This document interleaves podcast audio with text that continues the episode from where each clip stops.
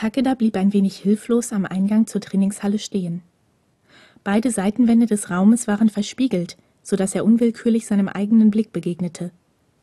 Obwohl sich nur eine Handvoll Schüler in der Halle aufhielten, wirkte der Raum durch ihre mehrfachen Spiegelbilder seltsam voll.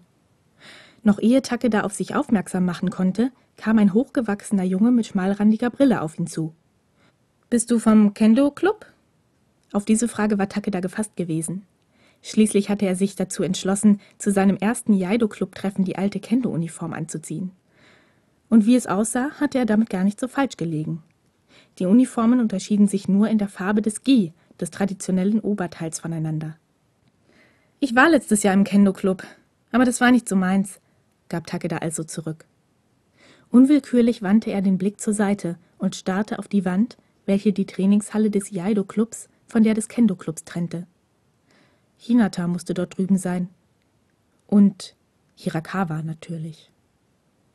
Bei uns kann jeder mitmachen, der genug Durchhaltevermögen hat. Also willkommen im Iaido-Club, riss der Schüler mit der schmalrandigen Brille Takeda aus seinen Gedanken. Also bist du der Clubvorsitzende? wollte Takeda wissen, während er dem Jungen in die Halle hineinfolgte. Dieser wandte sich mit gerunzelter Stirn zu ihm um. Nein, ich bin Kyosoke Murakami aus dem zweiten Jahr. Aki Takeda, ich bin auch im zweiten Jahr, stellte sich Takeda rasch ebenfalls vor, ehe er hinzusetzte, wer ist denn der Clubvorsitzende? Murakami nickte mit dem Kopf in Richtung Stirnseite der Halle. Dort kniete ein Schüler, der sein langes schwarzes Haar zu einem Zopf zurückgebunden trug, den Blick starr in die Halle hineingerichtet. Er wirkte deutlich älter als die Schüler aus Takedas Jahrgang, doch dieser Eindruck musste seinen harten Gesichtszügen geschuldet sein. Oder dem Ausdruck in seinen Augen. Ja, wahrscheinlich war es das. Er hatte Augen, die trotz seines jungen Alters bereits viel gesehen haben mochten. Wissende Augen. Das ist Toshia Shirai. Er ist jetzt im dritten Jahr, erklärte Murakami. Zieh deine Schuhe aus. Was? Die Schuhe. Die brauchst du hier nicht, sagte Murakami nun schon etwas nachdrücklicher. Erst jetzt bemerkte Takeda, dass alle Schüler in der Halle barfuß waren. Wenn das zum Miyaido dazugehörte, sollte es Takeda recht sein. Also streifte er sich rasch die Schuhe von den Füßen. Als erstes solltest du lernen, dich richtig zu verbeugen. Ich mache es vor und du versuchst es nachzumachen. In Ordnung? fuhr Murakami fort, doch Takeda unterbrach ihn. Bekomme ich kein Schwert? Hm, du bekommst eins, wenn Shirai denkt, dass du eins verdienst. Und dann erst mal eins aus Holz. Zum Üben. Du kannst dich mit Kuroi zusammentun. Der ist schon fast ein halbes Jahr dabei und hat immer noch kein Schwert. Takedas Herz setzte einen Schlag lang aus. Hatte Murakami wirklich gerade Kuroi gesagt? Hastig ließ Takeda den Blick durch die Halle schweifen. Und tatsächlich.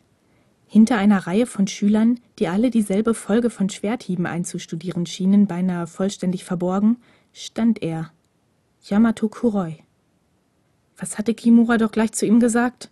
Iaido wäre ein empfehlenswerter Sport, weil Takeda die Erfahrung, die er mit dem Schwert gesammelt hatte, weiter nutzen könnte. Verdammt. Er hätte es sich denken können. Kuroi war vom Kendo ausgeschlossen worden. Das hieß aber noch lange nicht, dass er keinem anderen Club beitreten konnte. Hirakawa und Ishida hatten damals, als Takeda mit Kuroi aneinandergeraten war, alles daran gesetzt, die Sache im kleinen Kreis zu halten. Und Takeda war ihnen dafür sehr dankbar gewesen.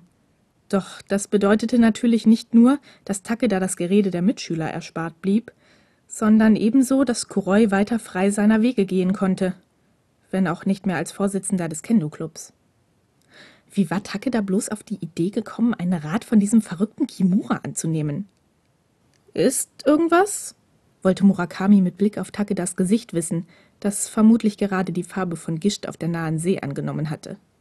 Äh, nein, gab Takeda schnell zurück und zwang sich, den Blick von Kuroi abzuwenden. Aber ich glaube, ich würde lieber alleine trainieren. Zeigst du mir die Verbeugung? Murakami zögerte noch einen Augenblick länger. Dann nickte er und ließ sich langsam und geschmeidig wie eine Katze auf die Knie sinken.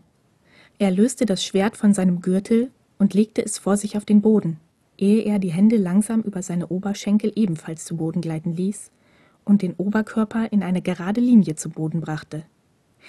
Einen Augenblick lang verharrte er in dieser Position, ehe er sich wieder aufrichtete, das Schwert befestigte, die Fersen aufstellte und sich zurück in den Stand schwang. Seine Bewegungen waren so weich und fließend, dass Takeda sich unmöglich vorstellen konnte, es ihm jemals auch nur annähernd gleich tun zu können. Wenn du das hinkriegst, bekommst du ein Schwert. Beobachte die anderen genau. Und dich selbst im Spiegel. Mehr kann ich dir nicht sagen, wies Murakami Takeda an und nickte ihm zu. Kuroi ist kein Typ, der so leicht aufgibt. Ich hoffe, du bist es auch nicht. Und damit wandte Murakami sich ab, reihte sich wieder in die trainierenden Schüler ein und begann, genau dieselben Schwerthiebe wie sie auszuführen. Wohl ein Kata, das Gegenstand der heutigen Trainingseinheit war. Takeda seufzte leicht. Das würde ein sehr langer Vormittag werden.